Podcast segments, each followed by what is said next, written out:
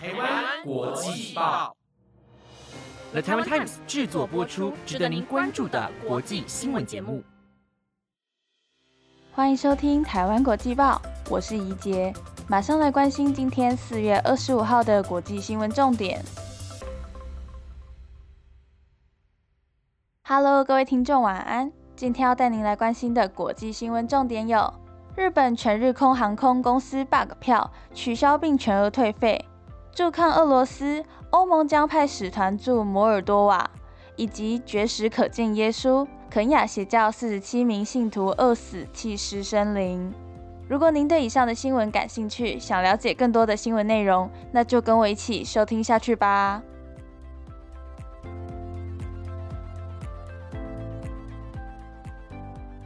今天的第一则新闻带您来关心：日本全日空航空公司 bug 票取消并全额退费。ANA 全日空航空越南官网日前出现 bug 票，雅加达到纽约等商务来回机票仅一万多元，至少二十多万元的雅加达飞洛杉矶头等舱来回票三点三万元。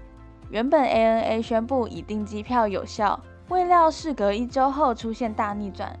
ANA 在官网公告向旅客致歉，宣布针对错误处理航班将取消所有行程并全额退款。ANA 越南官网系统四月十七号出现 bug 票，导致雅加达飞北美航线商务舱机票大多仅一万多元，头等舱来回机票只要三万多元。不少台湾民众闻风跟进抢买，原本 ANA 宣布已订机票有效。不过，事隔一周后出现惊人翻盘，ANA 在官网公告将取消并全额退费。全日空表示，四月十七号越南网站出现货币转换技术的系统错误，导致一些客户能够以折扣金额购买某些机票。为了解决这个问题，越南网站暂时关闭。目前问题现已修复，问题的发生和对旅客带来的不便深表遗憾。ANA 更宣布，对于错误处理的航班将取消所有行程并全额退费，并将通知每个受错误影响的客户。ANA 会负责所有手续，并通过电子邮件通知每位客户，客户无需采取任何必要步骤。对此，ANA 台湾分公司正在确认相关讯息。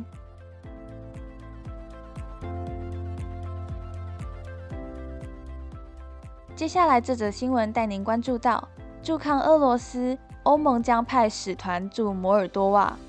欧洲联盟国家今天统一派遣一支文职使团前往摩尔多瓦，以协助摩国强化应变能力，对抗来自俄罗斯的破坏稳定行为。法新社报道，与乌克兰接壤的亲欧派摩尔多瓦一再指责莫斯科当局派遣破坏分子伪装成反政府抗议民众。密谋推翻魔国政府，俄方对这样的指控予以否认。欧洲外交和安全政策高级代表珀瑞尔表示，摩尔多瓦作为受俄罗斯非法入侵乌克兰影响最严重的国家之一，俄国企图透过各种手段破坏摩尔多瓦的稳定，且有持续增加的趋势。在摩尔多瓦派驻新使团是欧盟在当前艰困情势下提供支持的另一个重要政治象征。欧洲外交官员表示，这个使团会由四十名来自欧盟各国的专家组成，将于五月派赴摩尔多瓦。该使团初期任务期限为两年，将包含网络和危机专家。他们希望帮助摩尔多瓦做好准备，以击退潜在的俄罗斯干预。前苏联加盟国摩尔多瓦去年申请加入欧盟，乌克兰也在同一时间提出加入欧盟的申请。欧盟也打算对被亲西方当局指控协助莫斯科破坏摩尔多瓦稳定的魔国权贵实施制裁。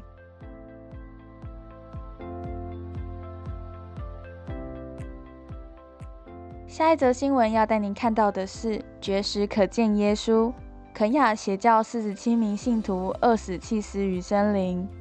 肯雅警方正在调查该国牧师马肯西。事先向追随者称绝食致死才能见耶稣一案，近日在东部海岸城镇附近森林挖掘出二十一具遗体。肯亚警方二十三号表示，又挖出了二十六具邪教组织成员的遗体，使得三天内找到跟该运动有关的遗体总数达四十七具。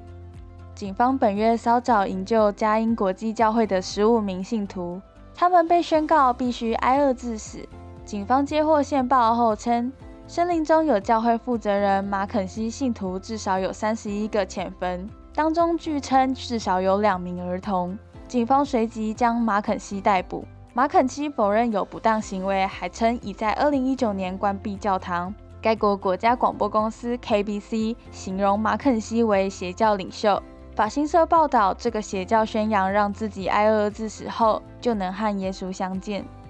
肯亚海岸东部城镇马林迪附近，警方在萨卡赫拉森林进行开挖遗体作业。警探今天告诉路透社，目前已知一共有四十七人命丧萨卡赫拉森林中。他表示，挖掘工作持续进行中。另有报道表示，当局确认了五十八个坟墓位置，其中一个葬有一家五口，包括三名儿童。内政部长金迪奇已经宣告整片八百英亩大森林为犯罪现场，并且进行全面封锁。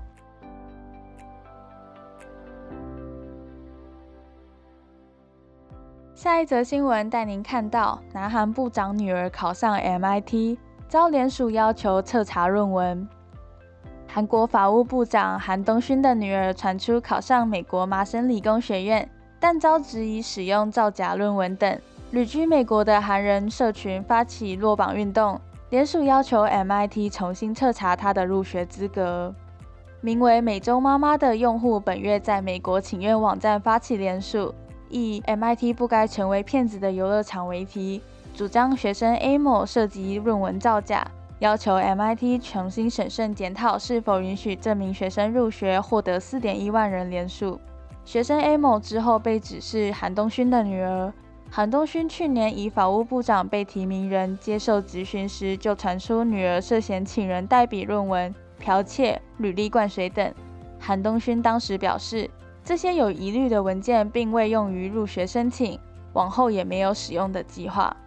不过，据保守派媒体 TV 朝鲜报道，今年一月有人在旅美韩人女性社群发起韩东勋女儿落榜运动。贴出三十多个美国与英国主要大学的电子邮件地址，号召网友将韩东勋女儿履历造假的事实告知各大学，声称自己收到包括哈佛大学等回复，该学生未提出申请，感谢告知等。英国报《韩国时报》二十三号刊出麻省理工学院媒体关系部副主任麦唐纳受访内容，表示 MIT 招生部门非常重视学术诚信。会对申请者相关问题调查并作出适切处置，强调会维持这名学生的入学决定，并以个人资料保护为由，表示无法公开申请者的相关资料。韩国执政党国民力量党人士批评这项请愿丢了国家的脸，认为韩东勋的女儿不是申请韩国的大学，而是申请麻省理工学院获准入学，提出这些质疑没有意义。另外，也有网友在请愿网站发起联署。要求停止对韩国政治人物的女儿获准就读 MIT 进行攻击，获得一千三百二十五人联署。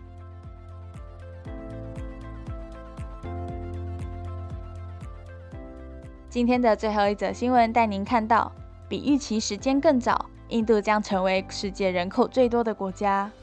印度近年人口暴涨，据联合国估计，将于本周超越中国，成为世界上人口最多的国家。印度人口基金会表示，原先预测要在二零二七年才会超车，如今比预期中快四年达成目标。未来人口成长将趋于稳定。目前该国平均年龄为二十九岁。专家呼吁要投入更多资源在教育与就业方面，以把握未来数十年的人口红利。综合外媒报道，联合国经济和社会事务部指出，至四月底，印度人口预计将达到近十四点三亿人。会与中国人口数持平，甚至超过。这是自1950年联合国首度记录全球人口以来，中国第一次被挤下榜首。而中国人的人口数下降原因为1980年开始实施的一胎政策，预计未来二十年中国人口将减少近10%，甚至到本世纪末，中国人口规模将降至十亿以下。另一方面，印度从1950年以来人口暴涨了超过十亿。预计到二零六四年会达到十七亿的人口巅峰。目前印度平均每日新生儿数有八点六万人，而中国仅有四点九四万人。印度人口基金会执行董事穆特拉表示，未来人口会持续增加，但不会再暴涨。原先预计二零二七年才会超越中国，虽然提早了四年，但也比想象中更快实现人口稳定。只要保持在正确的轨道上，人口增长趋势就会放缓，所以无需紧张。目前印度平均年龄仅二十九岁，在未来二十年将保有大量的年轻人口。而类似的人口红利在过去中国非常有用，带来经济繁荣。虽然印度是世界上成长最快的经济体之一，今年甚至超过英国成为第五大经济体，但专家们强调，印度要在教育与就业上投资更多，把握未来十几年年轻人所带来的机会。